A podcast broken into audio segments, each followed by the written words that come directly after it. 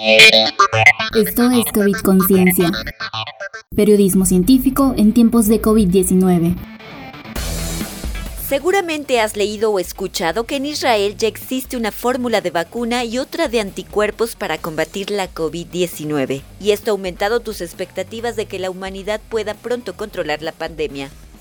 Sin embargo, esta percepción parte de la interpretación equivocada de los informes que públicamente ha presentado el Ministerio de Defensa de Israel sobre los logros alcanzados en el Instituto de Investigación Biológica. Entonces, ¿hay o no una cura para el nuevo coronavirus creada por científicos y científicas israelíes? Mejor te lo explicamos. En mayo, el Ministerio de Defensa de Israel anunció el desarrollo de un anticuerpo monoclonal con la capacidad probada de neutralizar al SARS-CoV-2, pero no ofrecía más detalles.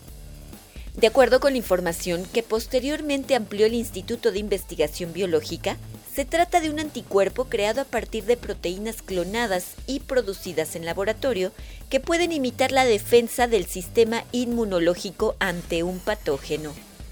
En este caso fue creado a partir de la reformulación de un anticuerpo quimérico que combina elementos de ratón y humanos obtenido de células cancerígenas de roedores que habían sido inmunizados en otros tipos de coronavirus. Ese anticuerpo se probó posteriormente con SARS-CoV y SARS-CoV-2, demostrando que puede inhibir de manera potente la infección en cultivos celulares in vitro.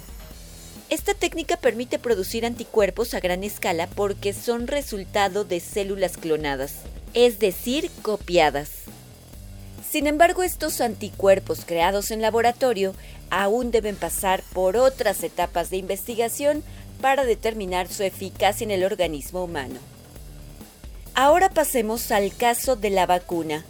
Desde abril se supo que Israel ya trabajaba en el desarrollo de una vacuna contra COVID-19 pero fue hasta el 19 de junio de 2020 cuando se publicó un artículo al respecto al que todavía le faltaba la revisión por pares.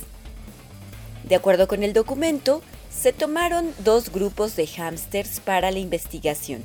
Al primero se le infectó con SARS-CoV-2 para estudiar sus efectos del virus y al segundo se le inoculó la fórmula experimental de la vacuna y luego se le expuso al patógeno.